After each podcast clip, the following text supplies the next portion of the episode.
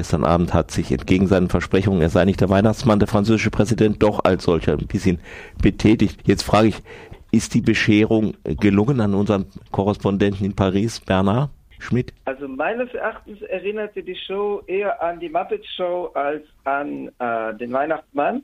Äh, in, in den Geschenkpackungen befinden sich vor allem Mogel, Mogeleinheiten, also es handelt sich um eine Mogelverpackung.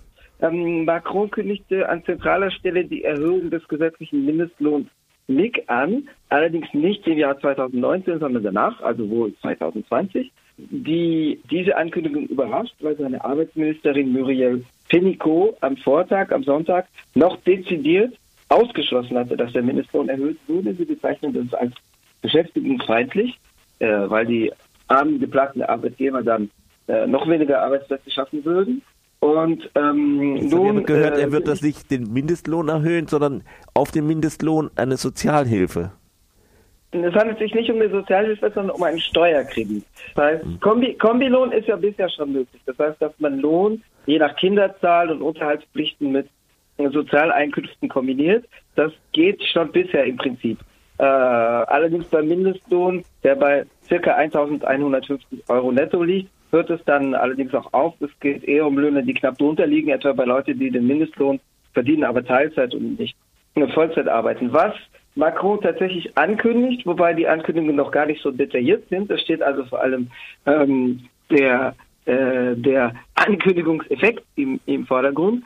Aber mh, was äh, bisher sich abzeichnet, ist, dass die ab für 2019 und 2020 angekündigten Steuerkredite oder Zahlungen aus dem Steuersäckel, also eine Art Negativsteuer, dass die de facto einberechnet sind. Das heißt, das, was ohnehin geplant war als Steuerkredit, das nennt sich Primdaktivität, also Aktivitätsanreiz, Anreiz tätig zu werden, statt von Sozialleistungen oder Arbeitslosengeld zu leben, dass das als Anhebung des gesetzlichen Mindestlohns nicht verkauft werden soll.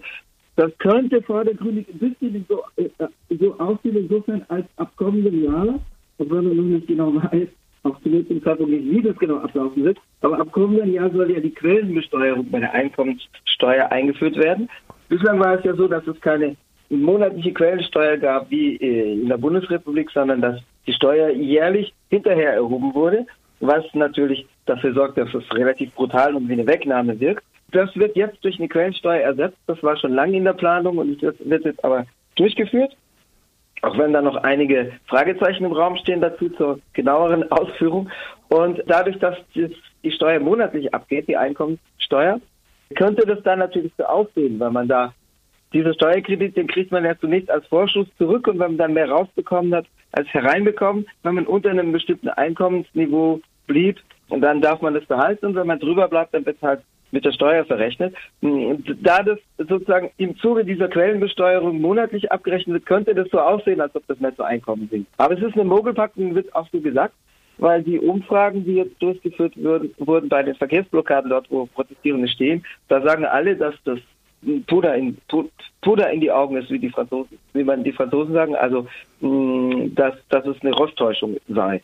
Im politischen Raum, in der politischen Sphäre sieht es ähnlich aus. Das heißt, die, die bislang die Proteste unterstützen, kündigen an, diese Position fortzuführen. Das ist ja jetzt ziemlich heftig für Macron, wie das aussieht. Krallen wir uns mal ein bisschen zurück. 68, äh, da hat de Gaulle auch die, mhm. äh, den Mindestlohn erhöht, wenn ich mich recht entsinne. Und ähm, das genau, ja. Und er hat auch irgendwie die Bewegung, er hatte noch Wahlen angekündigt. Das hat Macron nicht gemacht. Hat Macron Chancen die Bewegung wieder einzufangen? Also wenn, dann wird die Bewegung selber sich natürlich irgendwann erschöpfen, wie, wie jede Protestbewegung. Also mein 1968 ist eine andere Situation, die man nicht vergleichen kann, auch von der Natur der Protestbewegung her nicht. Damals gab es eine verbreitete soziale Utopie und breite Kräfte sagten, so wird eine andere Gesellschaft aussehen, wir kommen dahin. Das haben wir im Moment nicht, sondern wir haben eine Patchwork-Bewegung mit progressiven, aber auch reaktionären und deutlich reaktionären Elementen drin. Wir haben keine verbindende politische Utopie, die auch in der Gesamtgesellschaft geringe Verankerung aufweist. Wir hatten 1968 tatsächlich mit dem Abkommen von Grenelle, am Sitz des Arbeitsministeriums, vom 27. Mai 1968 gab es eine Erhöhung des gesetzlichen Mindestlohns um 35 Prozent auf einmal. Die Agentur des CGT kam hin und wollte 30 Prozent fordern und als sie das Arbeitgeberlager 35 Prozent ankündigen hörte, der hat der CGT-Vertreter die Klappe gehalten und das hingenommen, akzeptiert, äh, weil sie, sie hätten äh, jetzt nicht unbedingt geglaubt, dass so viel herauszuholen sei. Aber die Arbeitgeber wollten nur eines, bitte, bitte, holt uns die Flasche wieder in den Geist zurück und bitte, bitte hört auf oder sorgt dafür, dass die Leute aufhören mit diesen dummen, blöden Betriebsbesetzungen. Das ist ja ganz furchtbar. Das handelte sich damals tatsächlich um eine Anhebung des durch das Kapital bezahlten Arbeitsentgelt, wobei man dazu sagen muss, der SMIG war damals stärker als heute.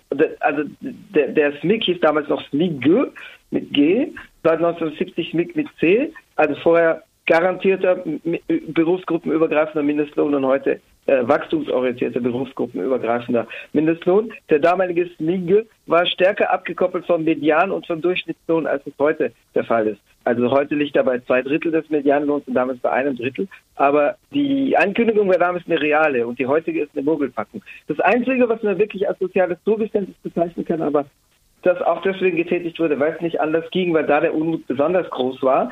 Emmanuel Macron hat jetzt 2016, 17 im Wahlkampf angekündigt, dass man reiche Rentner stärker zur Kasse bittet. Es geht darum, dass Sozialbeiträge, Arbeitnehmer- und Arbeitgeberbeiträge in den Unternehmen runterschraubt, um eben zu sagen, die Kosten für das Kapital, was man in Deutsch, im Deutschen im Kapitalsprech als Lohnnebenkosten bezeichnet, also was eigentlich ein hinausgeschobener Lohn ist, also Lohnbestandteil, was in die Sozialkasse geht, wovon man als Lohnabhängiger dann zum späteren Zeitpunkt äh, profitiert. Diese werden abgebaut und es wird auf eine Art Kopfsteuer, die nicht proportional ist, sondern die nicht progressiv ist, also nicht mit dem zunehmenden Einkommen wächst, umgelegt. Und die Rentner, Rentnerinnen sollen die auch zahlen. Was dann real erfolgt, ist, dass die ab 1200 Euro monatlich bezahlen. Und mit 1200 Euro Einkünften pro Monat als reiche Rentner bezeichnet zu werden, das äh, können natürlich viele nicht einsehen. Das heißt, es gibt ein sehr, sehr starkes Ungerechtigkeitsempfinden. Und diese Schwelle wird jetzt hochgesetzt, aber wirklich, weil es innenpolitisch nicht mehr anders ging, weil an der Stelle der Unmut besonders hoch ist. Äh, das wird jetzt hochgesetzt, die Schwelle von 1200 auf 2000 Euro. So, ich weiß, du musst gleich weg. Deswegen danke ja. dir. Willst du noch ein Wort hinterher sagen oder machen wir jetzt Schluss? Ich denke, um äh, äh also sozusagen als sehr vorläufiges Schlusswort, dass die Proteste weitergehen. Der Akt 5 ist für kommenden Samstag, den 15. Dezember angekündigt. Aber die Frage ist natürlich trotzdem die nach Perspektive, weil sozusagen dass sich das nicht militärisch steigern lässt. Also die Idee, wenn der Glasschaden noch mal größer und spektakulärer wird, dann wird man leichter gewinnen. Das klappt natürlich auch nicht. Auch im Mai 1968 war das einer der Umschlagpunkte. Also einer der Umschlagpunkte war, es gab keine Doppelmachtstrukturen. Das heißt, es gab, als die, die Beschäftigten im öffentlichen Dienst streiken, gab es niemanden, der den Müll oder sie den Müll wegräumte. Das heißt, nach einem Monat stapelte sich einfach der Müll und es war irgendwann nicht mehr auszuhalten. Das zweite war, dass es Punkte gab, wo, wo, wo die Gewalt nicht mehr politisch kontrolliert war. Es gab vor allem eine Nacht Ende Mai und da kam dann das gaullistische Lager in die Gegenoffensive, weil noch vor den Wahlen von Ende Juni 1968 gab es die gaullistische Demonstration auf den Champs-Élysées am 30. Mai 1968, die läutete die Gegenoffensive ein. Und ähm, wenn natürlich sozusagen der Schaden, der materielle Schaden äh, bedeutend noch steigt, dann wird es natürlich auch solche Reaktionen hervorrufen. Also die Frage nach Perspektiven stellt sich bei Arbeitskämpfen. Es ist ja so, dass irgendwann das Kapital der Kostenfaktor dafür sorgt, dass eingeknickt wird. Aber die jetzige Bewegung ist kaum mit Arbeitskämpfen verbunden. Allerdings kündigt die CGT die eher eine Spur parallel neben eine parallele Spur neben der der gelbe Westenbewegung ziehen will. Die CGT kündigt für den Freitag Arbeitsniederlegungen an, ruft dazu auch die Transportunternehmen etwa auf. Insofern muss man abwarten, inwiefern das durchschlägt um ähm, zu sehen, ob es da nicht doch noch eine Verbindung gibt und eine Perspektive, die dann auch zu materiellen Einbußen fürs Kapital führt.